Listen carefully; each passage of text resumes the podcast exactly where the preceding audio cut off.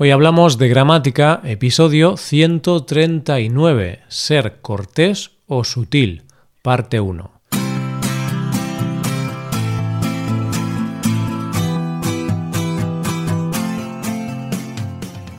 Bienvenidos a Hoy Hablamos de Gramática, el podcast para aprender gramática del español cada semana. Ya lo sabes, publicamos nuestro podcast cada miércoles. En nuestra web puedes ver la transcripción y ejercicios con soluciones de este episodio. Este contenido está disponible para los suscriptores premium. Hazte suscriptor premium en hoyhablamos.com. Hola, ¿qué tal querido oyente? Espero que estés genial. Hoy comenzamos una nueva serie de episodios de gramática sobre un tema concreto. Durante las próximas semanas vamos a estudiar distintas formas de ser cortés, es decir, de ser educado. Pero también veremos formas de ser correcto. ¿Qué quiero decir con ser correcto? Bueno, pues me refiero a cuando queremos pedir cosas, dar consejos o expresar nuestra opinión, por ejemplo. En esos casos, dependiendo de la forma en la que lo hacemos, podemos ser más correctos o menos correctos. Es decir, podemos expresarnos de una forma políticamente correcta, que respetará mucho a la otra persona, o podemos expresarnos sin prestar atención a la corrección, y a veces eso puede molestar un poco a la otra persona. Vamos a estudiarlo.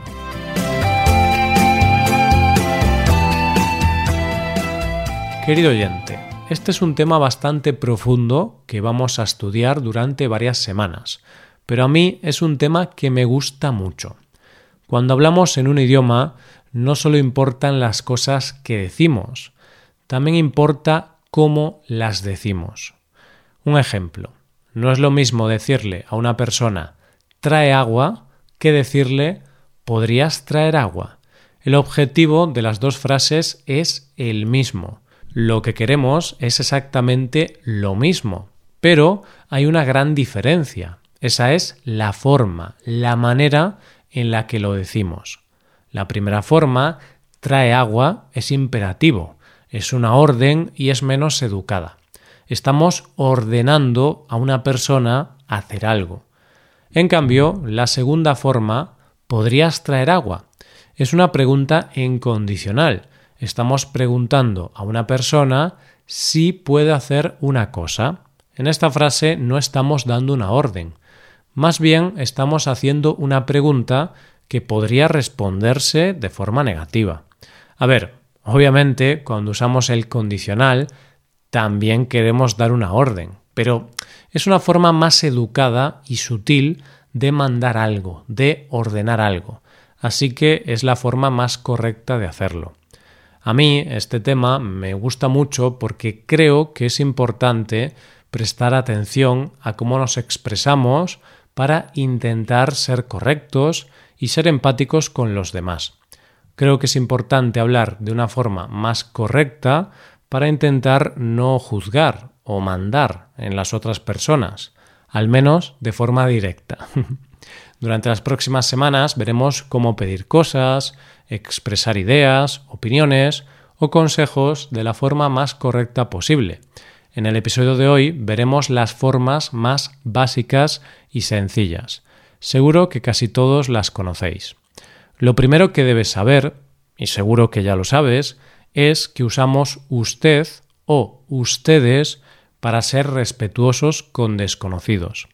Estas palabras sirven para marcar una distancia con un desconocido, Usamos usted o ustedes para ser educados y corteses. En el español de España cada vez se usa menos esta palabra de cortesía. Principalmente son los jóvenes los que poco a poco han dejado de usar esta palabra. Por supuesto, todavía se usa, pero se escucha menos. Quizá nos hemos vuelto más informales o menos respetuosos. Los jóvenes usamos usted habitualmente cuando hablamos con personas que no conocemos que son bastante más mayores que nosotros. Otra de las palabras que todos conocéis es por favor. También, cuando hablamos de forma informal y coloquial, podemos usar la alternativa porfa. Usamos esta palabra siempre que pedimos algo y para ser personas educadas es muy importante usar por favor. Vamos ahora con otra palabra que también conocéis perfectamente. Ese es el verbo creer. Usamos este verbo para expresar nuestras opiniones, para contar nueva información o para valorar algo.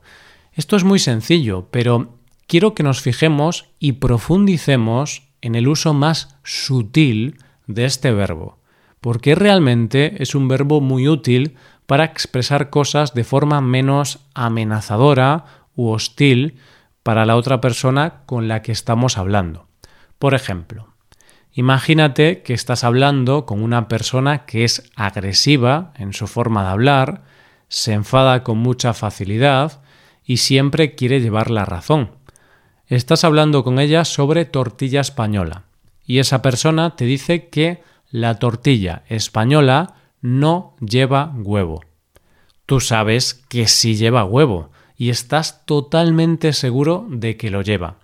No tienes ninguna duda. Pero claro, como la persona con la que hablas se enfada muy fácilmente, no sabes qué hacer porque no quieres tener una discusión acalorada con ella. En este caso tienes varias opciones para responderle. Podrías decirle, la tortilla española sí lleva huevo, pero también podrías decir, creo que la tortilla española sí lleva huevo. Fíjate en la diferencia, oyente. Tú estás 100% seguro de que la tortilla lleva huevo. Sin embargo, le dices a esa persona, creo que la tortilla española sí lleva huevo. Usar el verbo creer de esta forma permite decir cosas o hacer afirmaciones de forma menos agresiva, puesto que expresas tu opinión. Por lo contrario, si simplemente le dices la tortilla española sí lleva huevo, estás expresando una información contraria a lo que ha dicho la otra persona y además no estás expresando tu opinión, por lo que en una conversación sería una forma un poco más agresiva o menos empática de responder. En muchos casos no importaría, pero si estás hablando con una persona que es agresiva o se enfada con facilidad, es mejor ser más sutil y usar el verbo creer. Venga, seguimos con más palabras o frases para sonar menos amenazadores o para que nuestras órdenes suenen menos a órdenes y suenen más a sugerencias. Para esto usamos la frase hay que más infinitivo. Por ejemplo, imagínate que tienes un hijo que ha suspendido un examen y crees que no se ha esforzado lo suficiente.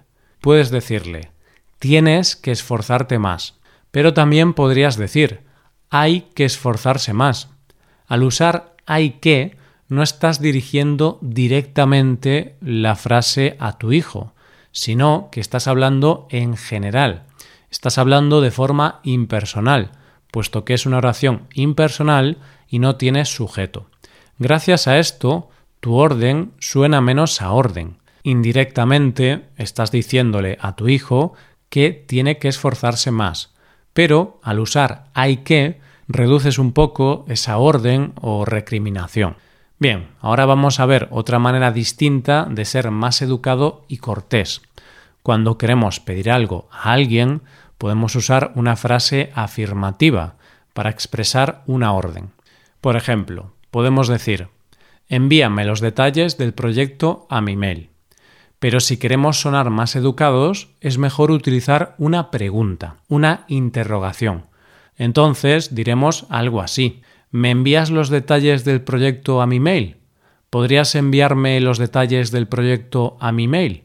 Esta forma de dar órdenes me parece muy importante, puesto que incluso cuando eres el jefe, cuando eres la persona que da las órdenes, es importante que tus órdenes no suenen como órdenes, sino que parezcan sugerencias o peticiones. Si tu jefe te dice, ¿podrías enviarme los detalles al email? Evidentemente, sabes que tienes que enviarle esos detalles. Es una orden. pero incluso así es mucho más amable, educado y cortés que decir envíame los detalles al email. Esto se usaría en cualquier otro ambiente. Por ejemplo, en un restaurante es muy normal hacer preguntas como ¿podrías ponerme un café? ¿Me pones un poco de agua? Por último, otra técnica para dar órdenes o sugerencias de forma indirecta es usar afirmaciones claras y directas sobre alguna cosa, pero sin expresar una orden o sugerencia de forma directa. Por ejemplo, imagínate que estás revisando un informe de un empleado y detectas un error en ese informe. A tu empleado puedes decirle, aquí hay un error, corrígelo.